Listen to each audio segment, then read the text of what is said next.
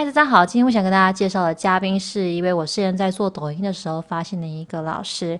他是一个美国人，但是他在北京已经生活了七年多了。跟很多会说中文、且说中文说的很好的外教相比，我觉得他还有一点特别，就是让我欣赏，就是他。嗯，不断的都在学习，就是他除了学英语以外，还有学过其他语言，然后目前好像也有在继续，嗯，就是完善自己的中文。他的视频里面提到一点，就是他的朋友在学中文，呃，在学英文的时候特别能激励他，因为他觉得一个外国人能把，嗯，他的母语说的这么好，他就会更加努力的去学语言。我觉得这一点真的让我蛮佩服的，就他已经。嗯，达到这个程度了还这么要求自己，我觉得这是值得我们每一个人去学习的。嗯，在之前关注他抖音的时候，对他还不是那么了解，因为抖音的视频也比较短，而且他部分都是搞笑的。不过他后来做抖音啊，做微博，做 B 站，慢慢慢慢的也会慢慢了解一下他的性格啊，他为什么在做这些啊，然后他是怎么样学语言的，所以。我相信今天的视频、今天的采访，大家都能够学到蛮多新的知识的。所以，啊，我在这边特别给大家录一个片头。嗯，我不知道我这个视频做的怎么样，我是不是还有一些问题没有问到？但是我觉得，反正我自己是从这个采访里面学到蛮多东西的。对，然后这个是我今天 刚到的一个呃，专门做 podcast 的一个麦克风，它是据说是。Michael Jackson 当时录他的专辑的时候用的麦克风，就非常非常好的质量，所以我就还蛮跃跃欲试的。对，会比较丑，就是这样子一个麦克风露出来会比较丑，但是声音质量真的是很 OK。Welcome to the Fluency at Your Fingertips podcast. My name is Ella. And I'm here with Chris or Koyi Lao Pao Ma who uh, is a high demand uh, English teacher in China who took the storm, uh, who took TikTok by storm in 2018, thanks to his wit, his humor, and of course, outstanding language capabilities. He's garnered over 1 million followers um, across the board. So, welcome, Chris. Thank you. Thanks for having me. Okay, so how are you adjusting to your newfound fame? Um, I mean, it's fun to be honest. Um, uh-huh. I I never really wanted to be famous. Like I, I just like I like making videos. I like talking to people, and like uh-huh. I love language learning. So it's yeah. cool when you know people send me messages and say my, my videos helped them out and that kind of stuff. So mm-hmm. I don't know. I haven't run into like any negative stuff yet. I'm not really that That's famous wonderful. though. So. Uh, so you've been called um, a language genius. Do you like that? Um, no. So I mean, like that's that's what I'm trying to kind of go mm-hmm. against. Mm-hmm. Like I don't like mm-hmm. people to think like, oh, 是语言天才有语言天赋. Like that kind of stuff is just. Yeah. I mean, it's a very common thing. I mean, even mm-hmm. not just in China, like everywhere in the West, people say like, oh, you have you're good at languages, you have language mm-hmm. talent, and what I want people to know is like. I'm good at it because I've been doing it for a really long time. I've studied a lot of languages, and anybody can mm-hmm. do the same thing, you know? Yeah. Uh, I was reading your bio, and you said you started to notice different languages when you were like three or four. One of the first times you ever heard Italian was when you were yeah. actually in Honduras, right? Yes, exactly. So, like, were you even aware those are different languages? Um. So I mean, like, I grew up speaking Spanish and English. I was born and raised mm-hmm. in the U.S., but my mom's from Honduras. My dad's from Chile. Mm-hmm. So mm-hmm. we spoke Spanish at home, and we would go to Honduras all the time and we just happened to be at this hotel that had a lot of Italian people. Mm-hmm. And we're at this buffet getting dinner, and like people are just talking to me in Italian. And like it's it's similar to Spanish, right? So I'm just thinking mm-hmm. like, oh, I can kind of understand, but mm-hmm. what's going on? And then like I went back mm-hmm. and told my mom like, hey, I don't I don't get what these people are saying. Like their Spanish mm-hmm. sounds really funny. Mm-hmm. And she just kind of laughed. she was like, "No, that's that's Italian." I was just like, I don't, I don't really know what that is. Okay, sure, right. cool. Right. Um, so I mean that that was like my first like my Simon, like first time that I really heard mm-hmm. or like had an experience with another language besides English and Spanish. Great. So how did that um, first impression translate into your decision later in your life to go to Italy and actually So- study the language? Uh, it was kind of funny because, like, I don't know, like kids' mentality. I felt Mm-hmm. like, wow, that would be really cool if I could learn Italian, Mm-hmm. but I can't because I'm not Italian. And like, it, Right. it never really occurred to me, like, oh, that, that's something that people learn, and then like it kind of just left, you know. And Okay. years later, I mean, like we started doing foreign language classes at my elementary school, middle school, all that kind of stuff. And I mean, I took German in high school and then Italian in college, and like that, I loved it. Like that was the second that I heard that there were Italian classes, I was just like, I have to take them. You know, I have to learn this language.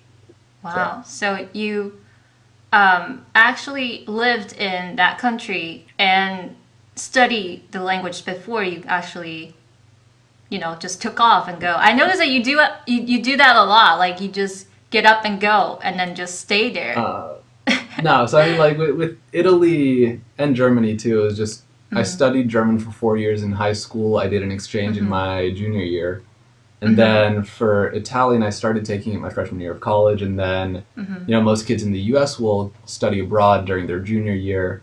Mm-hmm. I did it in the summer between sophomore and junior years. I went to both Germany and Italy for about a month and a half each, and that's where like I guess I really was able to hone those skills and like actually get a lot better at the language. Okay. But with Chinese, it's different. You didn't know anything about Chinese or the culture, Yeah. and then you were studying finance in college. Why Yeah. did you go? um, Why did you stay in after seeing so little? So it, it was kind of like a random decision. I had mm-hmm. just graduated from college and I knew I was going to take a gap year. Mm-hmm. Um, I was going to go to Spain originally with one of my friends, and he kind of bailed at the last minute ah, for Oh, okay. various reasons. And I was just like, okay, well, I can already mm-hmm. speak Spanish, you know? So I wanted to do something else. And I had a friend who mm-hmm. graduated the year before me, mm-hmm. and he had been sent to China for work. His boss said, hey, like, you need to learn Chinese because I can't speak Chinese. So he mm-hmm. happened to be in Beijing and he sent me a message and said like, "Hey, I think you'd love it here. It's super Okay. fun." And I said like, "No, that sounds boring." Um, because I don't know, I was so interested in European countries and languages, and I'd Right. never really thought about China.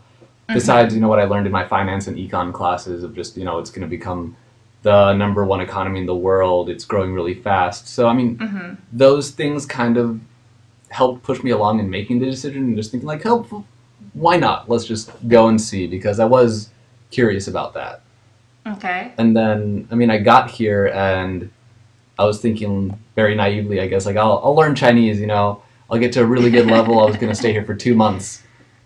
And Were you after- aware that it was one of the most difficult languages in the world? yeah, but I mean, like, but you wanted the challenge? Yeah, so I mean, I'd studied a bunch Mhm. of languages before, and I just thought Mhm. it can't be that much harder. Mm-hmm. And I mean, it was. Um, Mhm. So after two months here, I just thought like, oh, well, my Chinese is still pretty terrible. This place is kind of cool. It Mhm. might be an interesting place to, you know, kind of further my career. So I went back to spend Christmas with my parents, and I told them like, hey, I'm gonna go back for maybe half a Mhm. year, know, master Mhm. the language in that half a year. Again, stupid, but Mhm. I mean, I got here the second time and I just fell in love with everything. Like the people, I started making a lot of Chinese friends and, and everything. You know, I, I just, I really love being here. Okay. Would you say it's a prerequisite to actually be here in China to learn Mandarin? Definitely not. No. Um, I have a lot of friends who have learned Chinese first abroad in university courses or just kind of on their own. Mm-hmm. And obviously, it does help if you're in country with, you know, having that language environment. Yeah. But you can do that on your own. I mean, you can do that Mhm. in your home country, but it's gonna help Right. a lot if you're here and like every day, you know, you're talking to you know Bao An, Fu Yuan, every, Mhm. everybody, and just having the opportunity to just practice every minute of Yeah. every day is obviously super helpful. Yeah. I always think that it's completely it's not necessary to live in that environment. But then again, Chinese is a little different. Um, there are so many nuances to the language and the culture that you know you may not be able to get from you know studying at home in in the U.S.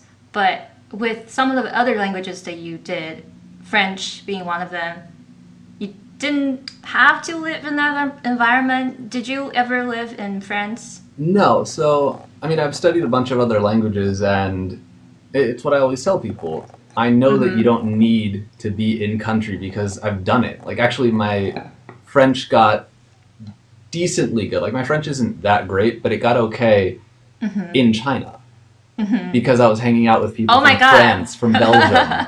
like, a lot of my classmates were from these countries, and Right. every day, I mean, like we would go out, and Americans and British people would speak English, and when we were in a big group, everybody would speak mm-hmm. English.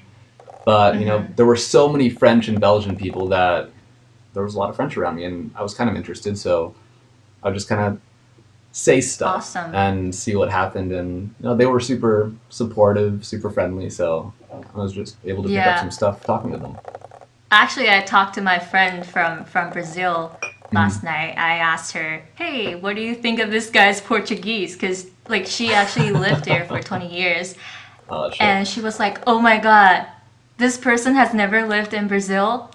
Like he is so talented. Because I didn't know, I wouldn't be able to tell like how Yeah. good your your French is or your Portuguese. So yeah, you have such a good command of Chinese, and not just in terms of like speaking or you know, uh, because a lot of people have that perfect pronunciation. But what I want to focus on is like you actually, you, you, you know all the idioms and all the cultural references. And I was reading a yeah. bio, you said you listen to Xiangsheng a lot, which yes. is the same with Steve Kaufmann, who I interviewed before. Yeah. Like, what's this thing with people liking Xiangsheng and, and like, why were you obsessed? Um, so I guess about six months into my time in China, mm-hmm. a lot of people started saying like, hey, your Chinese is really good I passed the HSK four, which is like the third highest level right. of the like high interest in culture, but it's mm-hmm. it doesn't really mean much. It, it's mm-hmm. a really easy test compared to you know the TOEFL, the IELTS, that kind of stuff. Right. But there right. weren't that many foreigners at the time that could speak Chinese even like fairly fluently. Mm-hmm. And then one day, one of my teachers just told me like, "Hey, you sound pretty fluent, but at the same time." You sound like you're from Xinjiang." Um, because like my, my tones Okay. were really bad, Mm-hmm. and I mean he, he was just kind of saying it as a joke, and Mm-hmm. I didn't like that. Um, I kind of pride myself on having good pronunciation and that kind of stuff. Right. So I started finding some ways to just be able to kind of work with the language a little bit more closely and not, you know, just going out with friends, having dinner, having drinks, because that's great, Yeah. but Mhm. It's not super targeted practice a lot of the time. Mhm. Like you're just talking about what you did that day. So Yeah. I started listening to some music. I really like hip hop and rap. So I found Who's your some, favorite? Who's your favorite uh, pop singer or um, hip hop artist in in China or Yeah. in China? Oh, so I mean, like, I used to listen to a lot of just like Yin Ts'ang, which is actually banned now. Um, Oh, okay. um, but like, I listened to like a lot of Beijing hip hop, and okay. the first song that I learned was 在北京, but Okay. it wasn't like the 在北京 that everybody knows. It was 在北京南城版, which was like a Okay. lot more like down on like how Beijing was changing in a negative way. But it was like Mhm. super Beijing accented and stuff like that. So I, I started Mhm. with that, and then I mean everybody knows Dashan, and Mhm. I heard like he learned his Chinese from Xiangsheng. I thought like, hey, hmm that would be cool to try that out. It's a good Mhm. way to, you know, experience the culture a little bit better. So I found that Ding Guangquan, one of the really great guys, he passed away last year, but Mhm. he was super good at just working with foreigners who wanted to learn Xiangsheng, who wanted to improve their Chinese. And unfortunately, there were a lot of scheduling conflicts because I had work and stuff on Saturdays when he taught, but I went to quite a few lessons and like everything that he said was incredibly helpful. And then I would just go back home and listen to a lot of stuff on my own, just like Guo Gang. And then back when I guess Cao Yunjin was on the Spring Festival Gala and that kind of stuff, I listened to a lot of that. Mhm. And I guess that kind of cadence, that way of speaking, just stuck. It got to bit. you. Yeah, yeah, You were impressed. yeah. How do you react to people, you know, uh, Beijing locals who Mm-hmm. tell you you actually speak better Chinese than they do? Because Uh, I'm sure you've got them a lot, right? Yeah, I mean, it, it's ridiculous. It's it's a really nice compliment, and like Chinese Mhm. people, I think are really supportive and really complimentary when it comes to foreigners learning Chinese. Mhm. And you, you can come out with just like a ni hao, and they're just like, "Whoa, 你中文怎么这么好啊?" Yeah, yeah, yeah, and it's just yeah, like, yeah. hmm okay, 我还没说什么。 Of course. But yeah. I mean, I, I guess like in certain ways, maybe my Mandarin, not Chinese, but my Mandarin is more standard than some Mhm. people, like some Mhm. Chinese people. But to say that my Chinese is better than anybody who is from China, like that's clearly not true. I mean, in some ways, it made me question what else I could have done with my Chinese. Like, Mm. I could have read more, I could have perfected. Because I'm from the South, so I don't have a perfect standard Mandarin. yeah. But I would say, you know, I can't think of any other way of respecting another culture than learning the language and taking Yeah. it to a somewhat fluent level. So I think people say that to you because it makes them think about, you know, maybe I can learn English better now. And maybe, just maybe, it's not just a matter of starting out early because you started learning at 22, right? Yes, 22. Um, so I mean, that's the thing, you know, like a lot of people say, like you have to be a kid, you have to be